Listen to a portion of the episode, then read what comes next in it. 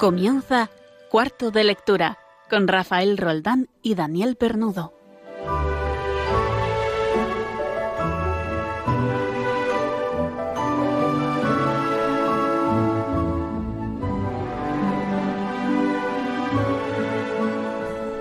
El, primer cómic de Tintín que llegó a mi casa recuerdo que fue El cangrejo de las pinzas de oro. Yo no sabía nada de este, de este personaje y me fascinó cuando empezó la, la aventura, siempre por casualidad. ¿eh? Siempre parecía que era el azar el que hacía que Tintín estuviera metido en, en esos líos. Y es un, es un, un álbum que recuerdo con, con, mucho cariño porque aparece por primera vez uno de los personajes clave en el universo Tintín, que es el Capitán Haddock. Eh, aquello me fascinó, me fascinó a mí y a mis hermanos. Más tarde empezaron a aparecer otros números. Vuelo 714 para Sydney, Tintín en el Tíbet, El asunto Tornasol. Y los íbamos devorando igual que leíamos Asteris o leíamos Mortadelo y Filemón, Zipizape. Lo que pillábamos, eh, lo, que, lo que pillábamos lo leíamos. Sin entender tampoco demasiado ¿no? el contexto. Eh, eran aventuras divertidas, trepidantes. Más tarde de mayor, pues empecé a completar el puzzle. Eh, empezaron a aparecer nuevos, nuevos números, nuevos álbumes, en que nuestro héroe, pues, viajaba por todo el mundo. Y no solo eso, sino que viajaba por el siglo XX. Y el puzzle se hizo, se fue completando. Llega un momento en que te das cuenta que hay algo más que un puro divertimento para niños y quizá ese algo más hay que meterse a averiguar qué es. Y ante mí tenía la historia de Europa en el siglo XX, la historia terrible de Europa en el siglo XX. Pero también era una historia de esperanza y una historia también de amistad sobre todo. Hoy vamos a hablar de, de Tintín y vamos a hablar de su universo. Esto es un programa sobre libros, sobre lecturas. ¿El cómic es un arte mayor o es un arte menor? No lo sé. Yo creo que depende del contenido. Y creo que Tintín, las aventuras de Tintín, tiene bastante contenido como para poder analizarlo hoy.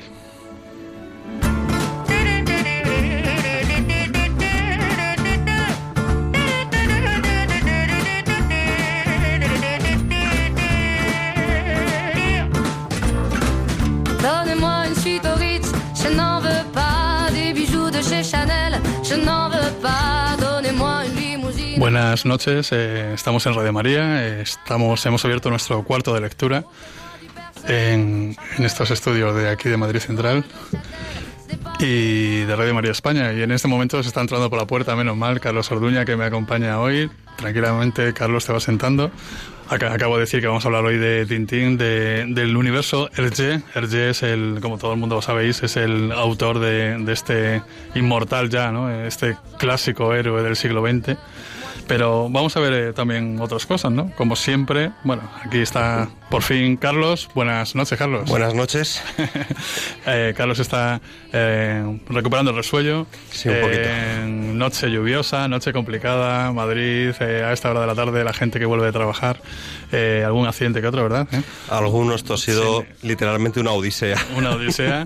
y tenemos a Carlos para que no, dentro de un rato nos va a hablar de, de literatura clásica, clásica entendida como literatura greco-romana, nuestro filólogo clásico de cabecera.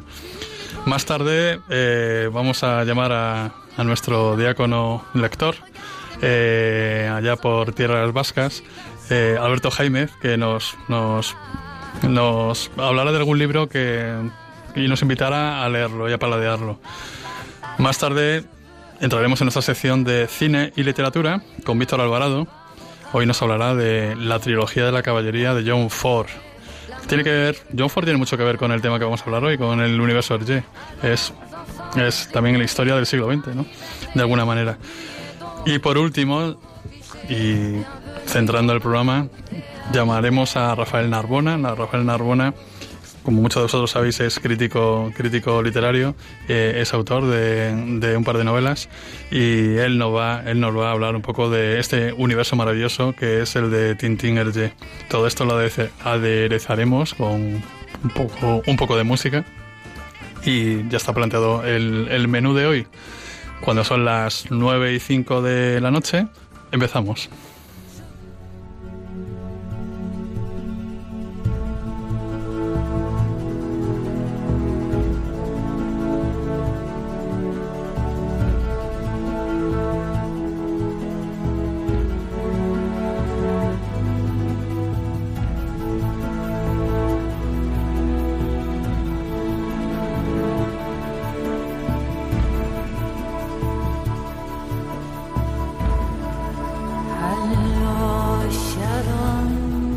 Estábamos esperando que entrara la voz, la voz de, esta, de esta sintonía, eh, que abre la, la, sección de clásicos de Carlos Orduña. Y bueno, es una, es una sintonía que, como todo el mundo sabe también, es de la muy celebrada película de Ridley Scott, Gladiator con tantísimos errores. Eh, pocos. pero no vale, no vale para entrar en sintonía. Oye, a mí me gusta mucho. A mí me gusta mucho. Es un peliculón. Es un peliculón. ¿De qué nos vas a hablar hoy entonces, Carlos? Pues hoy, después del cabreo, de la lluvia y todo, creo que vamos a aligerar un poco el ánimo y vamos a hablar de comedia. Anda, hombre, comedia griega. O bueno, comedia. Latina, en este caso latina. Ah, latina. Que vamos a hablar concretamente de Plauto. Plauto. Este no es el de Disney, ¿no? No es el perro. No, no tiene nada que ver con Pluto. Plauto es un comediógrafo que además tiene una vida muy interesante. Y bueno, al menos lo que sabemos, porque sabemos muy poquito de su vida, pero lo poco que sabemos es una vida muy interesante, que estuvo en el ejército, estuvo como mendigo, como comerciante, vamos, hizo de todo antes de tener éxito. Y sus comedias, la verdad, son divertidísimas. Un humor muy actual, ¿Ah, sí? A día de hoy se puede leer una comedia de Plauto. Por eso es un clásico, claro. Efectivamente. Y pasarlo igual de bien que en el siglo III antes de Cristo. Concretamente voy a hablar de La Ulularia. Es el título en latín, en castellano es La comedia de la olla. Esta comedia, pues, empieza con el típico avaro. El prototipo de viejo avaro que solo piensa en el dinero. Sí. Aquí surge. Es decir, Plauto, eh, Disney, Tío Gilito, eh, todo. Sí, al final todo está en la misma esfera. Pues en la comedia de la olla, es, el protagonista es un anciano completamente pobre, pero aunque no tiene nada, lo poco que tiene lo quiere para él. De casualidad se encuentra un tesoro en su casa y en vez de gastarlo, se dedica a custodiarlo. Lo normal, vamos. Efectivamente. y... Efectivamente, y a seguir aparentando que no tiene nada en absoluto. Y en esta, su vecino, pues quiere casarse con su hija, pero lo que ellos no saben es que la hija y el sobrino del vecino están enamorados. Enamorados y con premio de camino incluido. Vale, Entonces ahí. ya empieza una comedia divertidísima en la que el viejo se preocupa exclusivamente de esconder su olla de oro, continuamente busca nuevos escondites, continuamente pierde el oro, continuamente vuelve a encontrar, y la verdad es una comedia de situación divertidísima. ¿Esto es accesible para todos los públicos? O... Esto, la verdad que sí. Sí, ¿no? Sí, no tiene ninguna... En comedia suele haber muchas bromas sueces. En esta en concreto no hay prácticamente nada suez, por no decir nada en absoluto. ¿De qué época estamos hablando de Plauto? Plauto es justo en la Segunda Guerra Púnica, es finales del siglo III. Finales del siglo III, principios del siglo II, antes de Cristo. Antes de Cristo. Eh, ¿Cómo es el título de la obra esta? La comedia de la olla. ¿Estas, comedia, o sea, ¿estas obras se editan todavía? Todavía sí, claro. Sobre eh, todo las más importantes y Plautos, gracias a Dios, sigue siendo uno de los top ten de comediógrafos del mundo. pero me, imagino que también lanzarán una tirada y no creo que se agoten ¿no? en quinta edición, sexta edición. efectivamente, a quien le interesa suele tenerla ya, pero la verdad es divertirse porque además también permite conocer un poco más cómo era el día a día de la gente normal. Porque claro, en la comedia se meten muchas cosas de las costumbres y del día a día. Y aquí, por ejemplo, pues vemos los personajes más divertidos en Plauto, en cualquier comedia suya, son los esclavos. No es para nada lo que pensamos como esclavo, sino que son todo lo contrario, son contestones, es decir, es, maleducados. Eh, ¿Cómo era esta, esta mujer? Eh, se me dio el nombre. Eh, esta mujer que hacía de personaje de criada en el cine español. Sí, como Recita Morales. Eso es, Recita Morales, ¿no?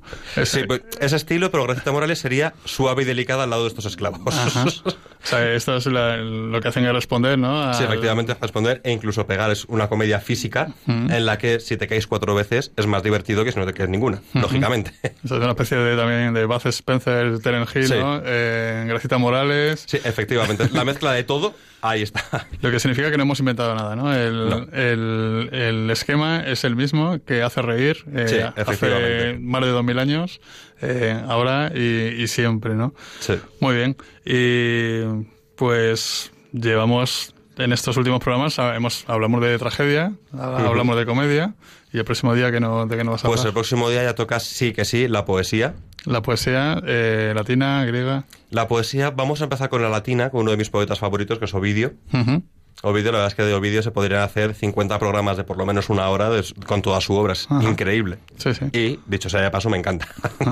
Muy bien. Pues muchas gracias, Carlos, por estar pues aquí. No, te vayas, no te vayas, porque... Tranquilo, aquí me quedo. Porque seguiremos hablando y vamos a... Vamos a nuestro Vamos al norte, vamos en concreto al norte de España, allí por Tierras Vascas, y vamos a escuchar qué, qué sugerencia literaria no viene, no viene de allí.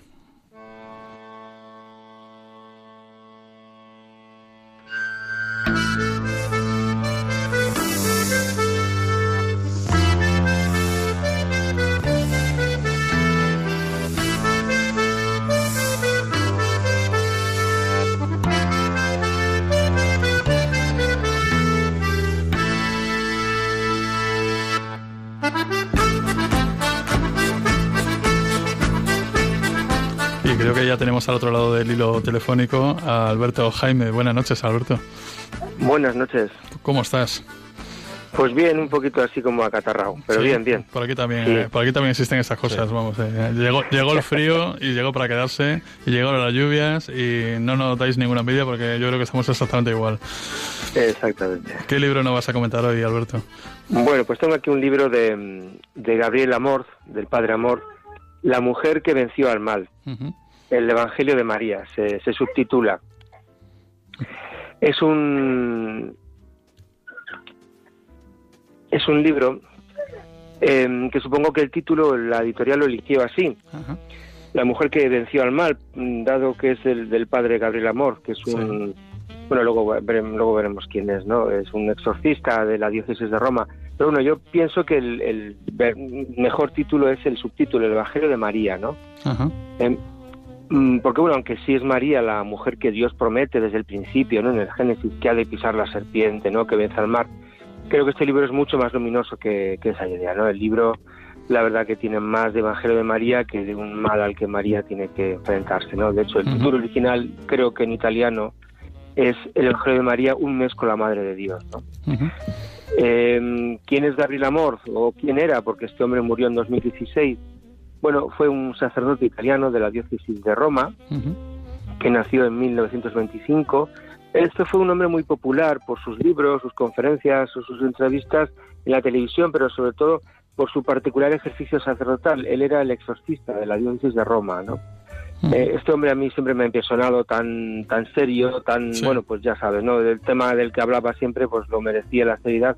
Pero en este libro dedicado a la Virgen María nos encontramos con un Padre Amor mucho más amable, mucho más interesante además, ¿no? Es un libro, eh, La mujer que venció al mal, O el Evangelio de María, un mes con la Madre de Dios. Pues tenemos 31 meditaciones espirituales sobre María para leerlas durante un mes, el que queramos dedicar a María.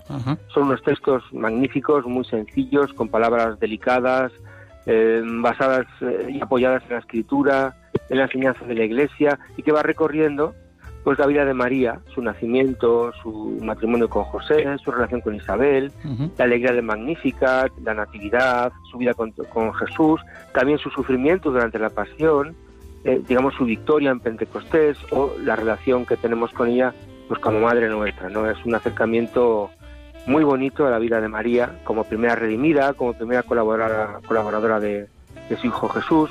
Pues es un libro tranquilo, delicado, ideal para repasar la vida de María pues durante este Adviento, por ejemplo, ¿no? ¿Eh? Ideal para cogerlo desde este mismo domingo, primero de Adviento, y recorrer este mes con, con María.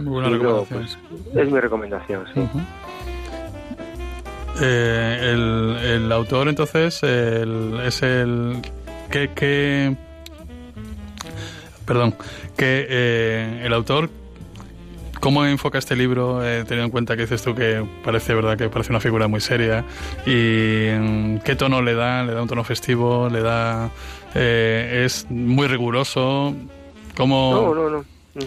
Sí, sí, le, da más. Yo diría es un libro mm, festivo, alegre, es decir, no es para nada un libro serio.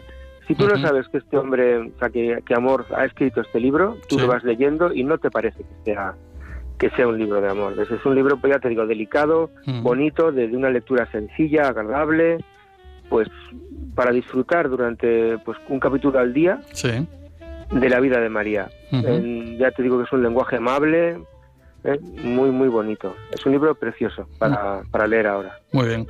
Pues muchas gracias, Alberto. Eh, no, iba a decir que nos oímos en cuatro semanas, pero ya te lo digo a ti, se lo digo a todos los oyentes, dentro de cuatro semanas exactamente estamos en Nochebuena y en estas y en estas en estas horas estamos en la misa del gallo, eh, la misa del gallo adelantada, ¿verdad? Eh, entonces Radio María pues se ocupa de asuntos mucho más importantes que nosotros y nos escuchamos, por lo tanto, en ocho semanas. Aquí estará, ¿verdad, Alberto? Aquí estaré. Muy bien, pues muchas gracias y un abrazo. Un abrazo, venga.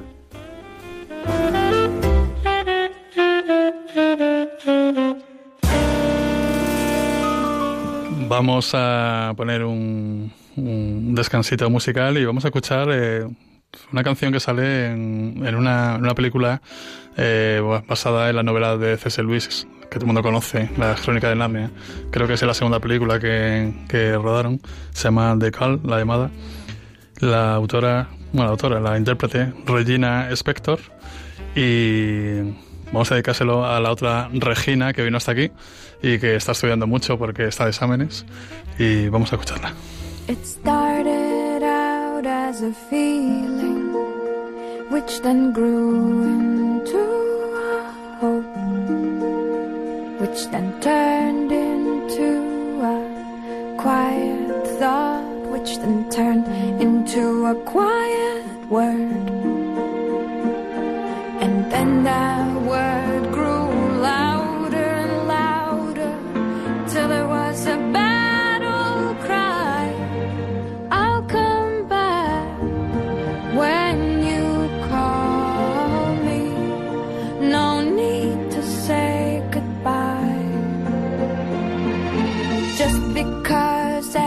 everything's changing doesn't mean it's never been this way before.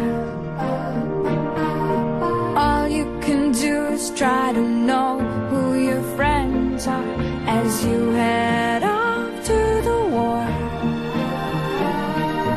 Pick a star on the dark horizon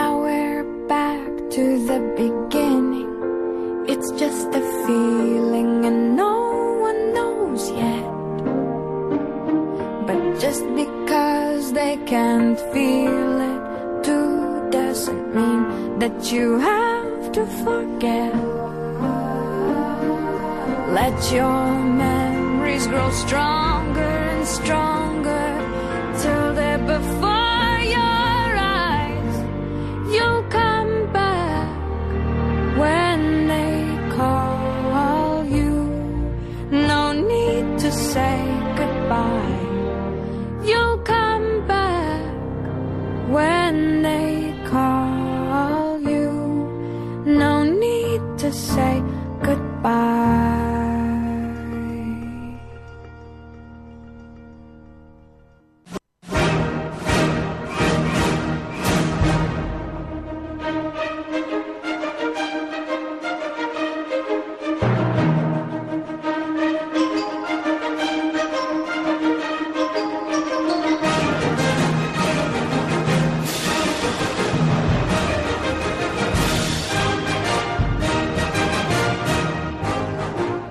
Banda sonora ya tan reconocible nos viene hoy que ni pintada porque el tema que vamos a hablar hoy es nada menos que el western. Eh, buenas noches, Víctor. Hola, buenas tardes, buenas noches a todos los oyentes de Radio María. ¿Cómo estás? Eh, decía yo que, Pues- nos, que nos venía muy bien esta banda sonora que utilizamos para el comienzo de, de tu sección, eh, para hablar en general del cine, porque hoy nos vamos a centrar en el western. Efectivamente, al igual que pasa con la zarzuela en España, Sí. que llaman el género chico, que hay personas que lo infravaloran, pero es de un nivel bastante bueno, otros saben reconocer también precisamente en eso, en ese género como la zarzuela, la originalidad y las grandes obras que se han estrenado. Pues efectivamente, en la literatura estadounidense eh, hay un género, tiene un género propio, iniciado por Owen Wister, con el virginiano, al que recordamos, por ejemplo, mm, la interpretación de mm, Gary Cooper, que fue una de sus primeras interpretaciones importantes. Y eh, centrándonos en, en este género, hay que decir que para mi gusto es uno de los mm, más interesantes que existen dentro de la literatura americana porque hay un nivel extraordinario, además se dan unos premios todos los años que merecen muchísimo la pena. Y hay muchísimas eh, novelas, yo me he leído un montón Ujú. eh, del oeste que tienen un nivel extraordinario Sí. y de muchas de ellas se han hecho de muchísimas, se han hecho versiones cinematográficas como el tren de las 10 y 10, Sí. eh, de, de Leonard, eh, del escritor Elmond Leonard, eh, la de Dorothy Johnson, por ejemplo, de la obra de Dorothy Johnson, seguro que os suena El árbol del ahorcado, Sí, claro. de Le May, Centauros del Desierto, o de Jacques Snaffer, Shane, que es Raíces Profundas. O sea, que son un montón de películas extraordinarias que, claro, No, obra de arte entiende. del cine, sí. Claro, se entiende que son obras de arte porque vienen de obras muy buenas del oeste. Antiguamente aquí en España se estaban como muy al visto las novelas del oeste y todo Sí. eso, pero... mm, Marcial La Fuente decir- Estefanía y todo esto, Claro, que se claro. vendía que se vendía en los kioscos. Pero hay que decir que a lo mejor no era muy muy bueno, pero es verdad que sabía mm, tocar las teclas suficientemente Sí. buenas como para bu- buscar un público y atraer a un público y que mucha gente eh, le resultase atractivo. De hecho, mi padre, yo me acuerdo, que le decía a mi padre, papá, yo no sé cómo empezaste a, a leer novelas del oeste, pero claro, yo lo entiendo, mi padre era un lector que leía historia, leía novelas históricas, Mm. eh, leía ensayos de todo tipo y también le gustaban las novelas del oeste, pero claro, es que yo cuando empecé a leer- leerlas entiendo que le gustase, porque llevo ya Sí. 20 Ajá. de una colección que no vamos a decir el nombre, pero que merece muchísimo la pena y que hay que, que hay que prestar atención. Y esta semana recomendamos un recopilatorio que se llama Tronar de Tambores, Sí. que recoge una serie de relatos de James Warner Vela, que sirvieron para que uno de los mejores cineastas de la historia, John Ford, creara la trilogía de la caballería, que como tú has dicho, era un profundo conocedor de la historia, sobre todo de su país, pero que mm, trataba de documentarse muy bien a la hora de reflejar muchos de, de los hechos históricos más importantes, aunque me imagino que se tomaría alguna licencia como suele pasar en eh, los cineastas americanos. Sí. Eh, hay que decir que este escritor no siempre fue entendido porque su perfil era muy conservador y dicen que su estilo de narración era áspero, pero que encaja perfectamente y yo creo que a la perfección con el estamento militar y logra trasladarte con realismo, porque claro, en unas situaciones, en situaciones límite no van a ser no van a ser frases eh, llenas de flores, sino van a ser Hmm. unas frases duras para salvar para que los soldados eh, puedan salvar el pellejo como vamos a ir viendo. Eh, por cierto, hay un fan de este escritor con el que coincido plenamente, que es el crítico de cine Eduardo Torres Dulce, Sí, Torres que Dulce. fue el Fiscal fiscal general del de- Estado y que fue la primera entrevista que yo hice en mi vida y la verdad que Casi tiene nada. anécdotas porque porque el hombre fue muy amable, tuvo tuvo paciencia porque tardé 10 minutos en recordar porque se me había olvidado cómo era el mecanismo de una grabadora digital que se podía utilizar también de cámara de foto y cámara de vídeo, entonces era un lío y claro, ante los nervios pues no era capaz de encontrar el botón de, de grabación, fíjate Mm. fíjate la curiosidad. Bueno, eh, centrándonos un poquito en la trilogía de John Ford, hay que decir que eh, el libro este recoge tres relatos, que yo creo que llegan a ser algunos más, creo que hay algunos más porque hay alguno que se aprovecha un par de relatos, son relatos de unas 40 páginas, muy fluidos, y que componen la trilogía de John Ford, que son For Apache, La Legión Invencible y Río Grande, aunque yo creo que el orden real, porque yo creo que la trilogía está desordenada, sería, eh, yo creo que sería For Apache, eh, Río Grande y La Legión Invencible. Ese yo creo que sería el orden correcto que está un poquito desordenado. Y, y, para que veamos un poquito las frases que nos encontramos en, en este en este libro, que yo creo que seguro que tú que eres un gran aficionado a John Ford, pues las va a pillar o por lo menos te van a sonar. Por ejemplo, dice, esto no es un aula de colegio, señor Cogil, en la que puede equivocarse y volver a intentarlo. O, por ejemplo, recuerde siempre, señor Cogil, que el riesgo de deterioro de los caballos convierte a la caballería en un brazo muy delicado para el ejército. Son frases así que, que la verdad que llaman muchísimo, muchísimo la atención. Hay, por ejemplo, algunas que cuentan un detalle histórico que también eh, coinciden con cosas que se ven en muchas películas del oeste. Ni los Sioux, ni los Apaches, ni ningún indio de las llanuras lucharía voluntariamente de noche, pues el guerrero que muere en la oscuridad vaga por siempre por el otro mundo, eternamente ciego y en las tinieblas. Y, por ejemplo, eh, mm, yo creo que si te voy a hacer un juego contigo, una pequeña una pequeña prueba, porque si has visto en la Legión Invencible, seguro que te suena, por ejemplo, este, este comentario. Un reloj con su cadena, señor, de parte de la compañía en su recuerdo. De recuerdo, un reloj con su cadena comprado en Kansas City, de plata. Todos pusieron en el sombrero. La compañía B, señor, le desea buena suerte a su capitán. Sí. La verdad que son detalles muy curiosos, como como por ejemplo en la película son, de... Son, eh, son también pinceladas de, de, lo que John Ford respiraba, que era lealtad ¿eh? y amor a, su país y, a la, y, a la, caballería. Y representaba al ejército y representaba a Estados Unidos, ¿no? Y, por ejemplo, el, tema del sentido del deber, algo muy importante dentro del ejército. Eh, por ejemplo, sería, Cogil, mi retiro se hará efectivo en seis horas. Hasta entonces soy oficial del ejército de los Estados Unidos. Hasta entonces puede considerarme de servicio. De servicio. Si le doy una orden escrita, ¿la obedecerá?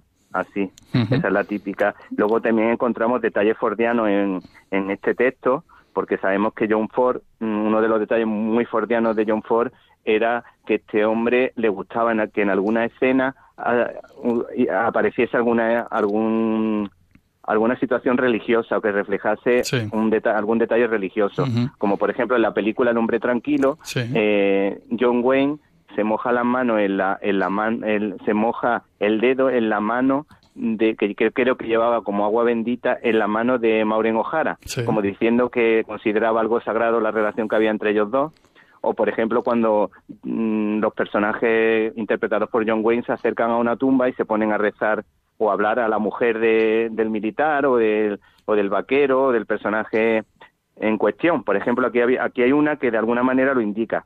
Mm, dice, Brittles no podía ir al ejército del puesto, o sería mejor decir que no iría, pues esa clase de sentimentalismo no era propia de él, pero en el camino de vuelta paró en la, en la cantina, que está algo más allá de los establos del economato, bueno, eh, junto a la valla del cementerio. Eh, esto era también muy típico, al igual que las peleas, las peleas en la cantina de militares.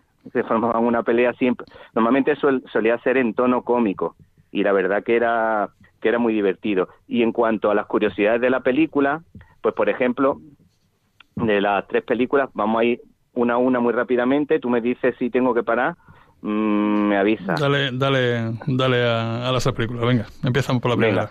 pues eh, de Fuera Apache, destacar el personaje de mm, Henry Fonda, que hacía de militar, que era un poco arrogante, que de alguna manera es un guiño, yo creo que al famoso mm, la famosa batalla de Little Bighorn, del personaje del general Custer, que yo creo que de alguna manera refleja ese hecho, Ahí aparece un John Wayne muy jovencillo, y que aparece en una historia entre jóvenes, entre las muchachas, muy divertida, y la historia de amor y muy bonita. Eh, luego tenemos de la Legión Invencible, eh, hemos dicho, bueno, la verdad que casi todo lo que hemos contado, las curiosidades y las frases, pues vienen más bien de esta película y que hablan precisamente de eso, de la, de la lealtad y de cómo los, fiel, los fieles que son los soldados porque confían en un hombre sabio, entienden que es un hombre sabio y por eso le hacen caso.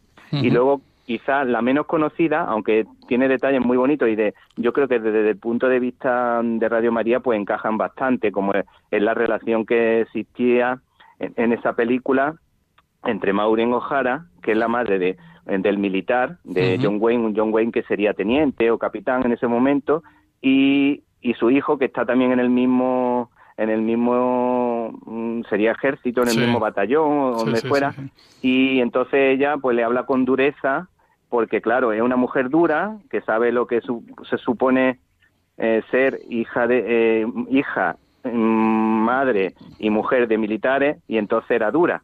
Pero también tenía una parte muy especial que era muy sincera. Por ejemplo, hay una frase que dice, no era retorcida, como se supone que debe ser una mujer, sino completamente sincera.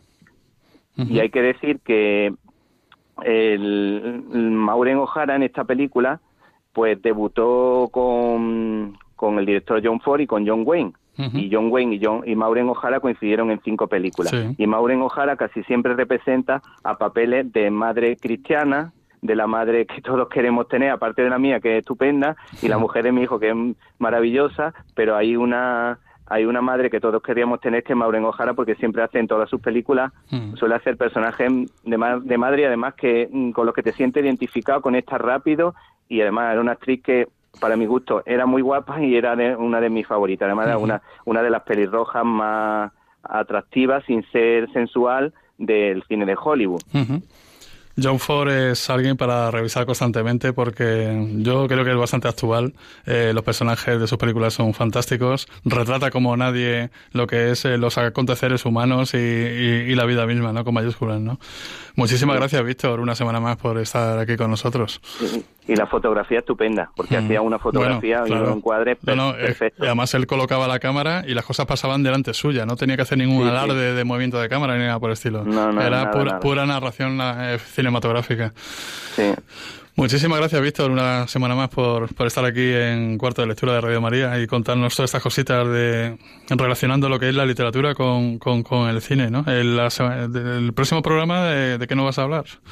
Pues teníamos pensado hablar de Drácula y de, sobre todo de los dos actores que mejor han interpretado a este personaje y sobre todo también recomendamos una novela gráfica cómic, como se quiera llamar, de Roy Thomas, que fue el que inventó el personaje de Loberno, pero que es un especialista en adaptar eh, obras de, grandes de la literatura al cómic, y Mike Miñola, que es uno de los dibujantes de cómics más importantes, que conoce muy bien lo que es el, folclore cristiano, porque se informa muy bien a la hora de hacerlo, y lo más importante, tiene un personaje, crea un personaje que se llama Hellboy, que es el diablo que va, lleva en una de sus manos un rosario para evitar caer en el pecado. Una cosa original porque es un superhéroe que tiene su peculiaridad. es, uno de los personajes católicos como por ejemplo Daredevil, que curiosamente son dos diablos. Pero bueno, esas son las curiosidades de los cómics, las pues anécdotas de los cómics. El próximo, el, próximo día nos oímos y escuchamos todo esto. Muchas gracias, Víctor. Un abrazo. Pues muchas gracias, un abrazo.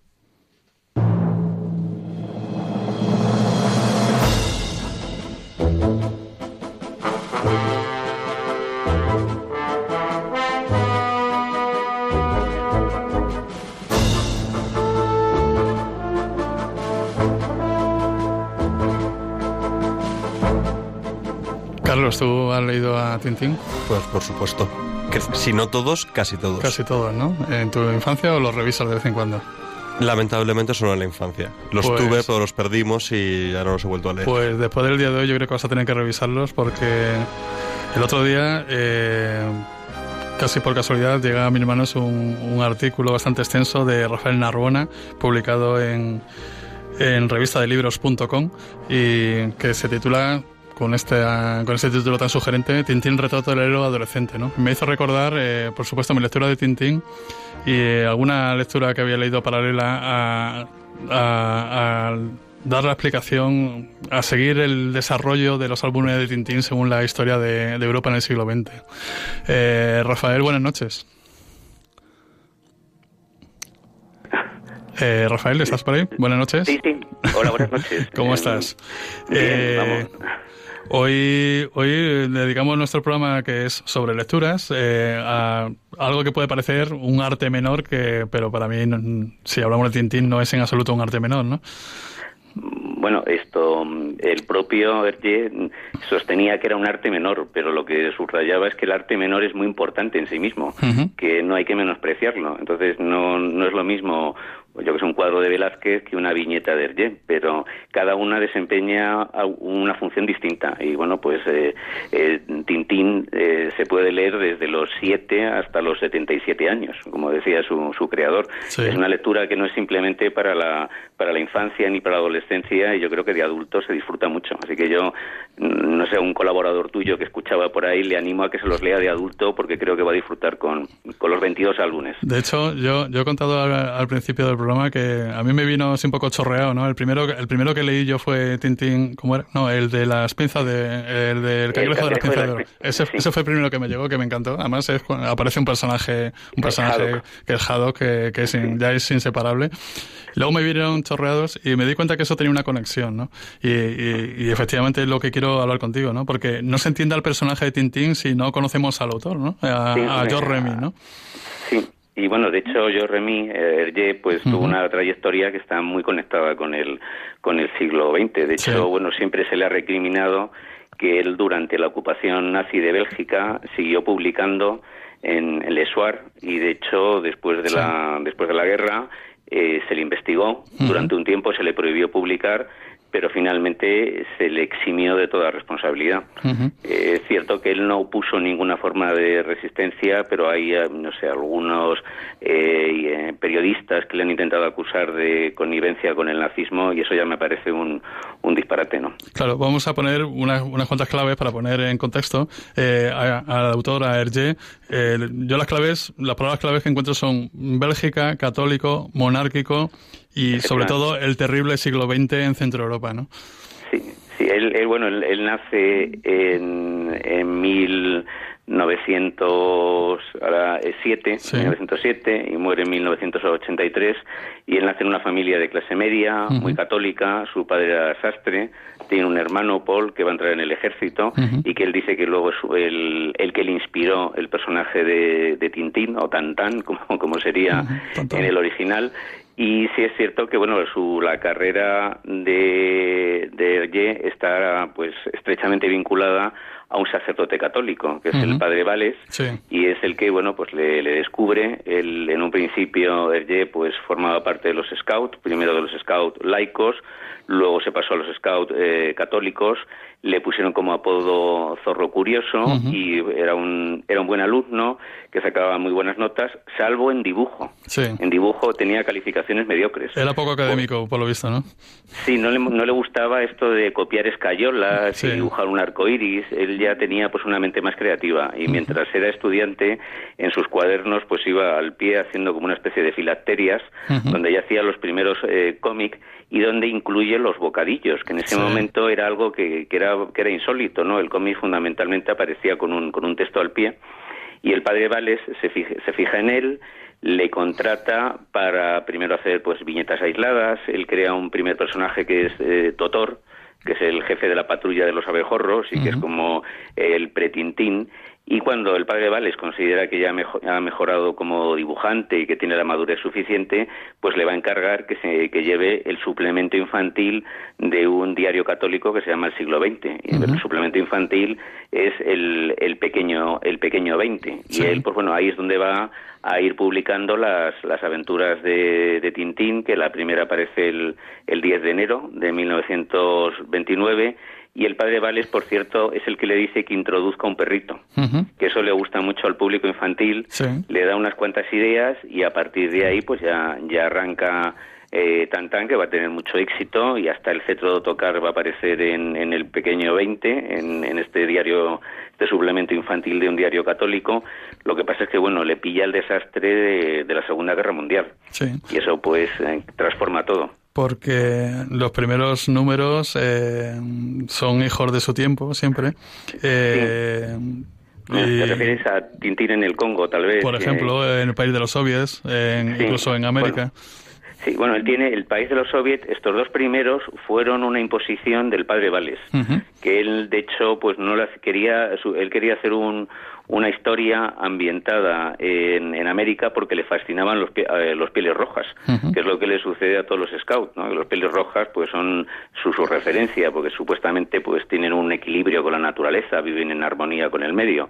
Pero el padre Vales, pues le impone que haga un, un álbum en, en, blanco y negro, que será el, el, del país de los soviets, del cual él luego se avergonzará y estará mucho tiempo sin aparecer en, en ningún sitio. Uh -huh. Lo cierto es que, bueno, ahora que conocemos todo lo que ha pasado en la Unión Soviética, pues tampoco es que el álbum cuente algo que sea radicalmente falso, ¿no? Claro, pero estamos en una época que el marxismo pues era algo moderno eh, incluso, ¿no? Eh, efectivamente, en los años eh, 30 o luego los 60, sí. pues el marxismo se supone que era la doctrina que iba a liberar al mundo de la opresión capitalista uh -huh. y era casi un pecado haber sacado pues un, un álbum sobre el país de los soviets, eh, denigrándolo y, y, bueno, y luego había otra otra cosa que no le benefició en absoluto a Arge, que es que eh, en el uno en el eh, en el siglo XX en el diario del Padre Vales eh, trabajaba León de Grel, uh -huh. el fundador del partido Resixa, sí. que luego murió en España, ¿no? Uh -huh. Y eh, de Grel viajó a la Unión Soviética y algunos dijeron que se había inspirado León de Grel y Legrel llegó a decir que él era Tintín, que él era el... Que se inspiró en él, ¿no? Sí, que se inspiró en él y de también estuvo en, en América, ¿no? Pero lo cierto es que, bueno, estos eh, dos primeros álbumes, el de los soviets y luego Tintín en el Congo, que entonces es colonia belga, pues están inspirados por el padre Vales. Yo no veo en, en el Tintín en el Congo pues una visión así racista. Uh -huh. Lo que sí sucede es que tiene la mentalidad de la época, donde sí. no se cuestionaba el colonialismo. O sea, Francia no se desprendió de sus colonias hasta mucho después. Sí, y, sí, sí. y, entonces en ese momento pues sí hay una visión un poco paternalista uh -huh. y casi lo que más choca es la violencia que hay con los animales, porque Tintín caza de todo, mata a un rinoceronte, mata gacelas, mata leones y luego eso pues tampoco desde la, el punto de vista actual pues resulta un poco chirriante. Yo creo que el Tintín en América ya es un álbum más, uh -huh. más original, que tiene más personalidad, aparece Al Capone sí. y además en Tintín en América muestran eh, claramente cómo los, los pueblos nativos americanos son despojados de sus bienes de una manera arbitraria. Entonces hay una viñeta donde prácticamente en, un, en una plancha sí, sí. les, les, expulsan de sus tierras. Sí. Y bueno, pues luego continuará y la primera obra maestra es Loto Azul. ¿Por qué es una obra maestra de Loto Azul? ¿Qué diferencia pues, tiene con las anteriores? Primero, el dibujo está mucho mejor elaborado. Uh -huh. Desde ya la, la, portada, pues es un, es un prodigio, ¿no? El, este rojo con, con el eh, jarrón gigante donde se esconden eh, Tintín y Milú. Uh -huh. Y luego, sobre todo, porque tiene primero una trama muy bien estructurada. Se uh -huh. lee perfectamente como una novela de, de aventuras, de, te engancha desde el principio. Aparecen ya los hermanos Hernández y Fernández, sí. que van a ser los hermanos Dipón, que van a ser unos secundarios, eh, pues eh, extremadamente sí. divertidos. Extravagantes. Extravagantes y encima es una cosa que nunca se había hecho en un cómic infantil, que es contar el incidente de Nankín, el, el boicot que hace pues pues Japón en China para justificar la, la invasión de Manchuria, ¿no? Uh -huh. y, los, y aquello, bueno, pues provocó en su momento hasta una protesta oficial de Japón uh -huh. en, en Francia. Y dice, bueno, esto a los niños no se les puede contar. Entonces aquí ya se ve toda la profundidad que tiene pues el mundo de Tintín, ¿no? El, el protagonista, eh, que eso sí es muy idealista, eh, pues también aparece en el álbum una defensa de la cultura china, porque eh, aquí pues donde por primera vez surge un personaje que luego va a reaparecer en Tintín en el Tíbet, que sí, es Chan. Que está basado en un personaje real. En, ¿no? un, en un, estudiante de Bellas Artes, sí. católico, sí. chino, que bueno, que se lo presentó el padre Vales, uh -huh. y de hecho se hicieron amigos íntimos. y perdieron, se perdieron la pista Luego, pues Chan volvió a su país y durante la época de la Revolución Cultural lo enviaron a un campo de trabajo, uh -huh. donde al parecer las pasó canutas, logró sobrevivir y eh, se reencontró con, con Hergé ya cuando los dos eran bastante mayores, en los años, me parece, 60 o 70, sí, 70 y, ya bueno fue un, encuentro muy emocionante que bueno pues los dos pudieron este, darse un abrazo con lo cual pues bueno fíjate toda toda la de cosas que hay en el Loto Azul. Hay historia hay amistad hay una trama policíaca secundarios muy bien eh, elaborados y un dibujo pues que se nota la, evolución. Decía Hergé que, que Chan eh, el personaje real le había eh, ayudado a madurar como dibujante, depurando, limpiando aún más todavía, destacando el contorno, que es lo que marca el volumen y lo que le da movimiento a la viñeta. Sí, yo, quería hacerte una pregunta que además me viene muy bien que has, que has seguido con lo del Loto Azul, pues has comentado que es el primer cómic que muestra la cultura china tal y como es, o tal y como era en ese momento. Que a mí eso me parece que es algo muy positivo, que es también lo que empezaba al principio, de que se suele mirar el Tintín en el Congo, por ejemplo, con los ojos actuales y dices, no, hay que mirarlo con su propia cultura y poder apreciar, por una parte, la belleza de ese momento y por otra parte, la maravilla del avance.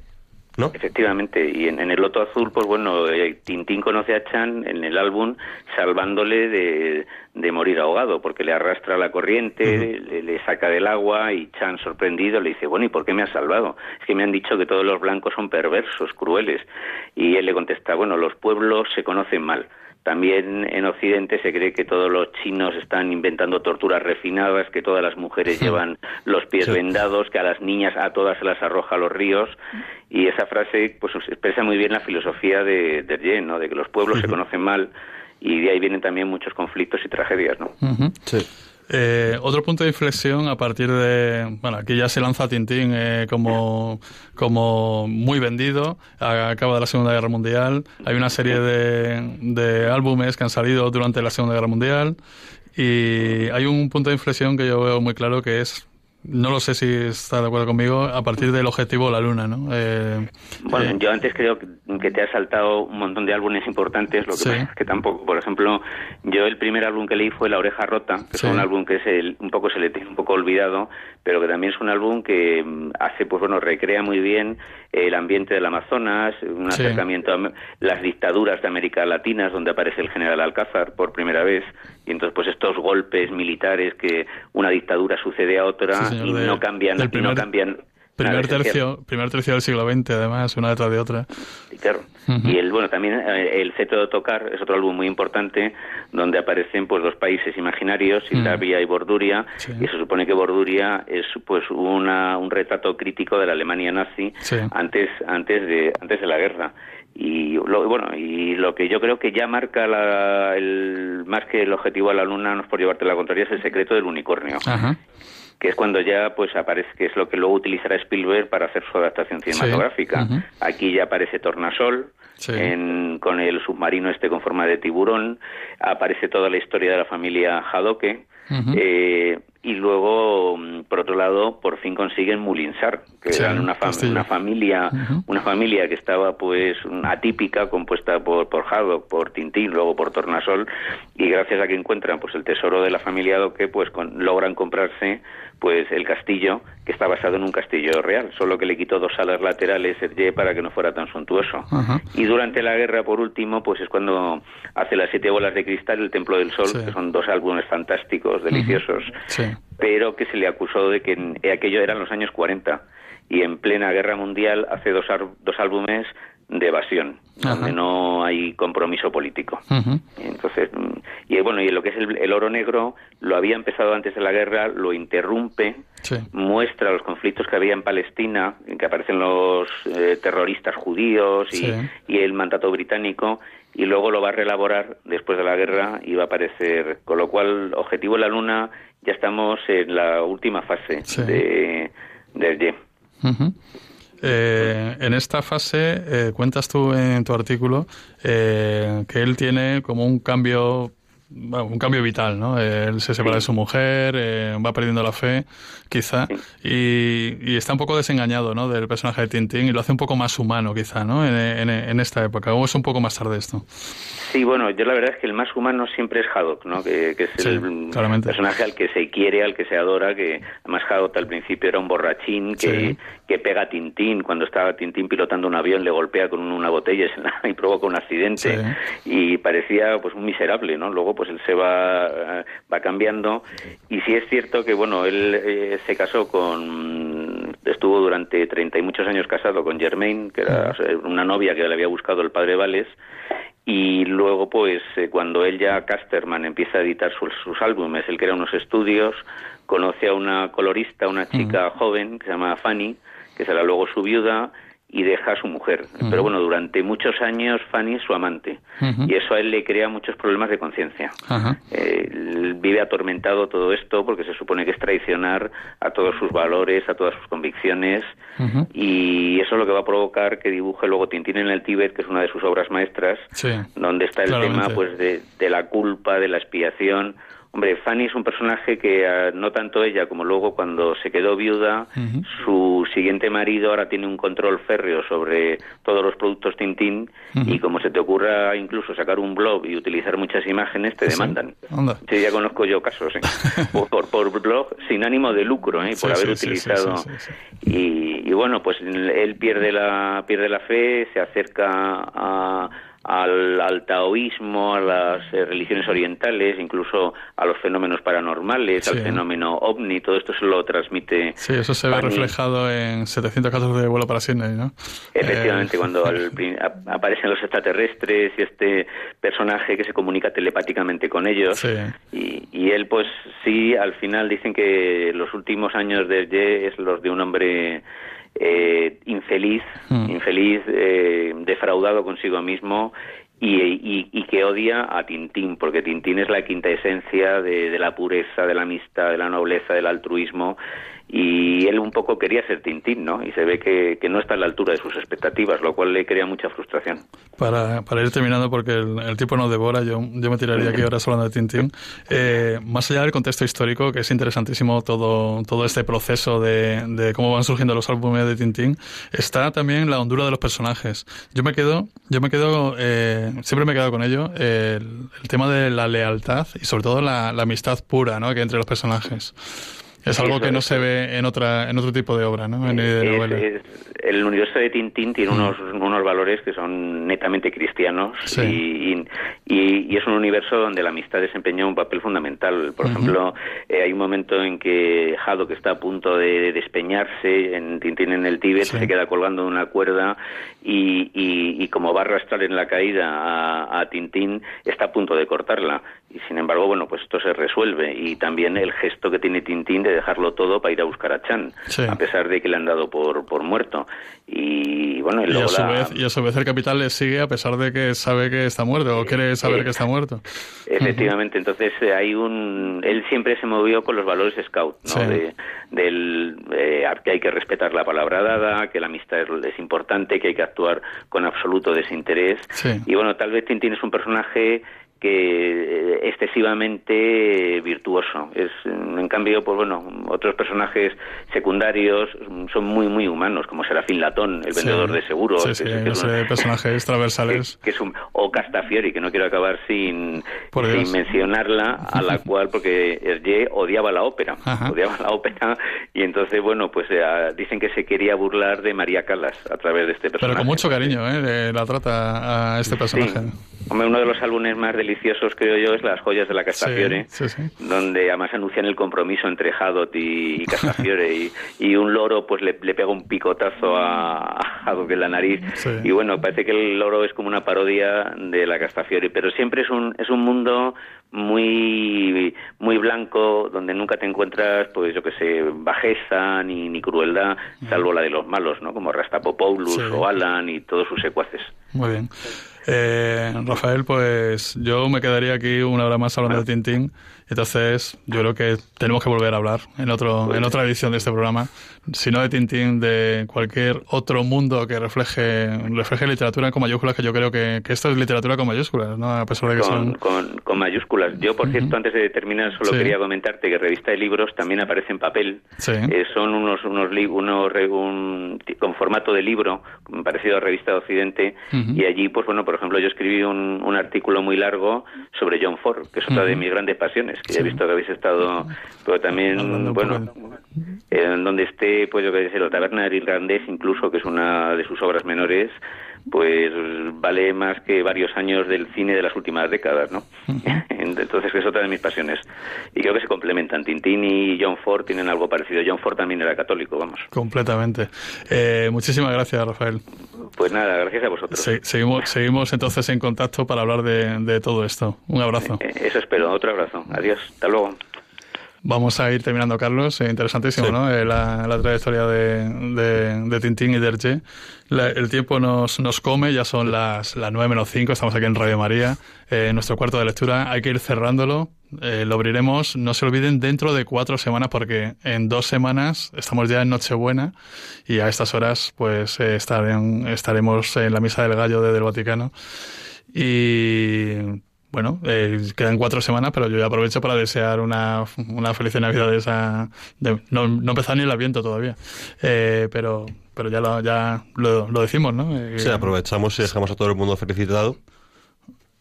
Eh, y, y, nada más, sean felices, nos vemos en ocho semanas y vamos a terminar escuchando, aunque sea un poquito, ¿verdad? Del Perfect de Ed Sheeran.